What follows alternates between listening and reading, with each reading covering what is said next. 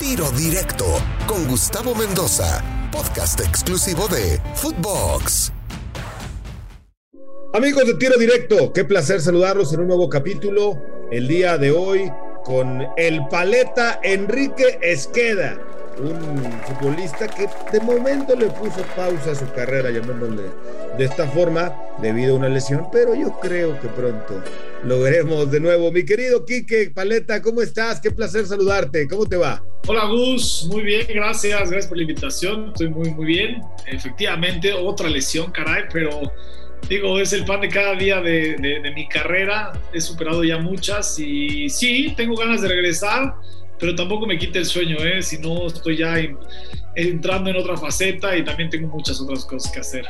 Oye, dices, el pan nuestro de cada día, no puedo olvidar, un día le platicaste a un amigo mío reportero que ahí en un entrenamiento te quitaste a, Dulio Davino en una, finta, en una finta y te lo llevaste y a la siguiente mocos que te aterriza Davino y te dice, a, ver, levántate, no te pasó nada, ¿no? Me acuerdo perfectamente de esa entrada, ¿eh? Estábamos con, creo que estaba Carrillo de entrenador y en medio campo la tiré larga y Dulio era el último hombre y se me barrió, pero ya la pelota estaba en otro lado me atropelló, me hizo pedazos. Creo que tenía como unos 15 años o 16.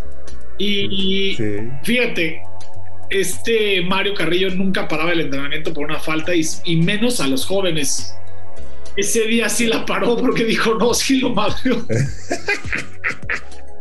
bueno, afortunadamente estabas muy chavo, eras dible todavía, ¿no? Te, eras paleta de, pero de caramelo, maciza, dura, ¿no? Entonces no había bronca. Es correcto. Después empecé a hacer como de hielo y me empecé a derretir, caray. Oye, ¿qué pasó? Con, por, qué, ¿Por qué el apodo del paleta? Nunca supe. El pelo, el pelo chino. Un día eh, llegó entre el entrenamiento del hermano del Cuau que estaba con nosotros en tercera división ahí en América y yo tenía el pelo muy largo.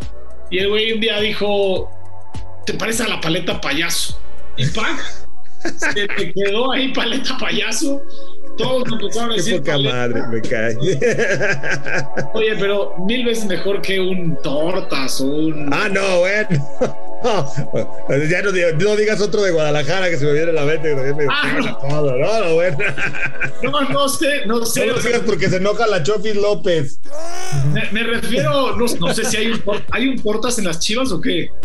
Hay un Tortas Pérez, sí. Michael Pérez le dicen el Tortas Pérez. Ah, no, no sabía. yo, lo dije por decir. Oye, Pero Paleta. uno de esos. dime una cosa.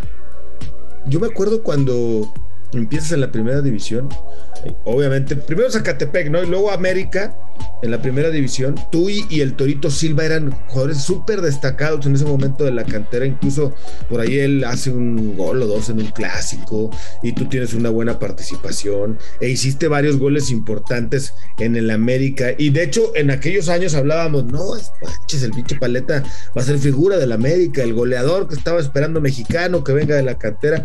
Obviamente antes de Raúl Alonso Jiménez. Y, de pronto, no sé si fueron las lesiones o qué fue lo que pasó que hizo que no te terminaras de consagrar, ¿no? Porque sí te consolidaste, sí jugaste muchos años, hiciste muchos goles, pero no te terminaste de consagrar con América en particular. ¿Qué Fíjate que yo creo que entre el tema eh, oportunidades y, que te creyeran o que creyeran en el joven, Gus, porque al final si no te, si no mal recuerdo, y yo creo que todo el mundo lo sabe, ¿cuántos delanteros siempre traían al América? Siempre era una posición que fijo, fijo, había que traer extranjeros. Y siempre acababa jugando yo. O sea, o entraba de cambio y hacía algo importante, o al final siempre acababa sumando muchos minutos. Y esos delanteros, esos extranjeros iban, iban rezagando.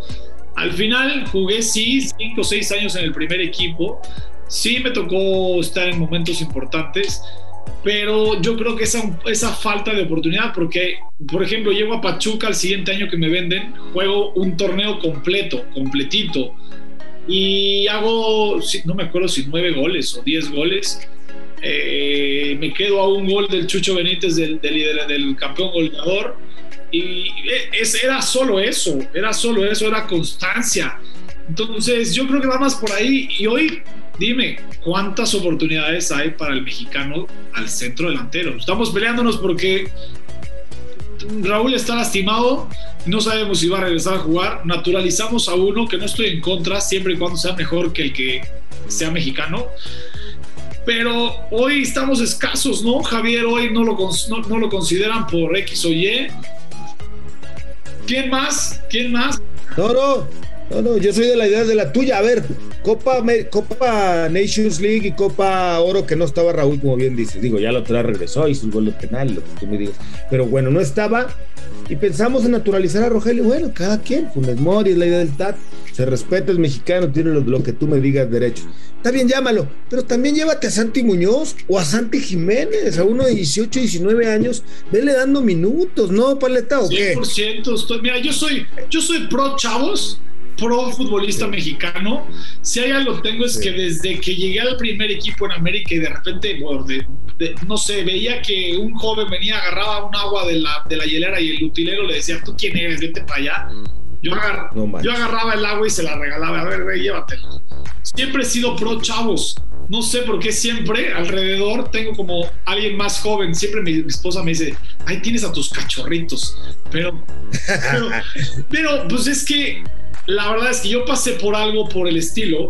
Nunca me gustó esa forma de, la que me trataban y yo nunca he sido de esa manera. Entonces, estoy de acuerdo. ¿Por qué no llevar a un joven de 18, 19 años, Santi? Ahora juega en el Newcastle, va a jugar seguramente. Este, Jiménez también está haciéndolo bastante bien. El, el del Santos. Mudo Aguirre, claro. Es un jugadorazo. Y, el otro, el Osejo, también son dos chavos, ¿no? Son jugadorazos, pero ¿qué pasa? O no sé, o no tienen un eh, un marketing gigantesco o, les da miedo arriesgar.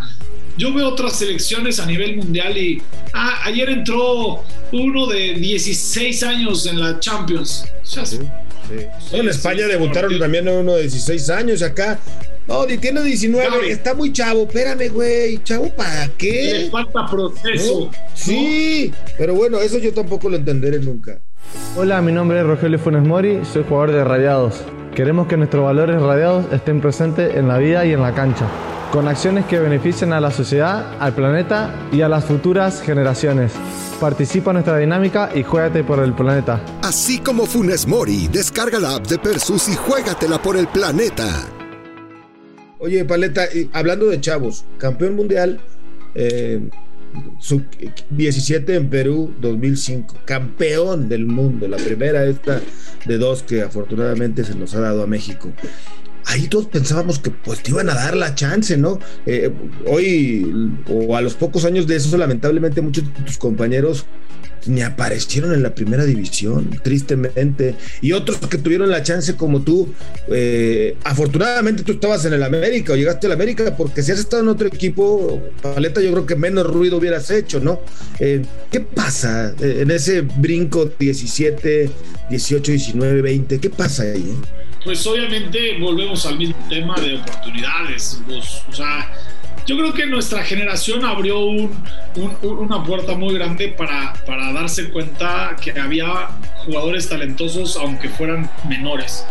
Y sí empezaron a ver un poquito, ¿eh? Un poquito de oportunidades. Pero como bien lo dices, ¿cuántos de mi generación o cuántos de la del 2011 no, no aparecieron nunca, caray? Ya sea por lo que le quieras llamar, no sé, indisciplina, lo que tú quieras llamarle, pero talento existe. Siempre hago, siempre hago este ejemplo. ¿Cómo es posible que Croacia llegue a una Copa del Mundo siendo finalista con 3 millones de habitantes y tú tienes un país con 120, 130 y no encuentras a 23 cabrones.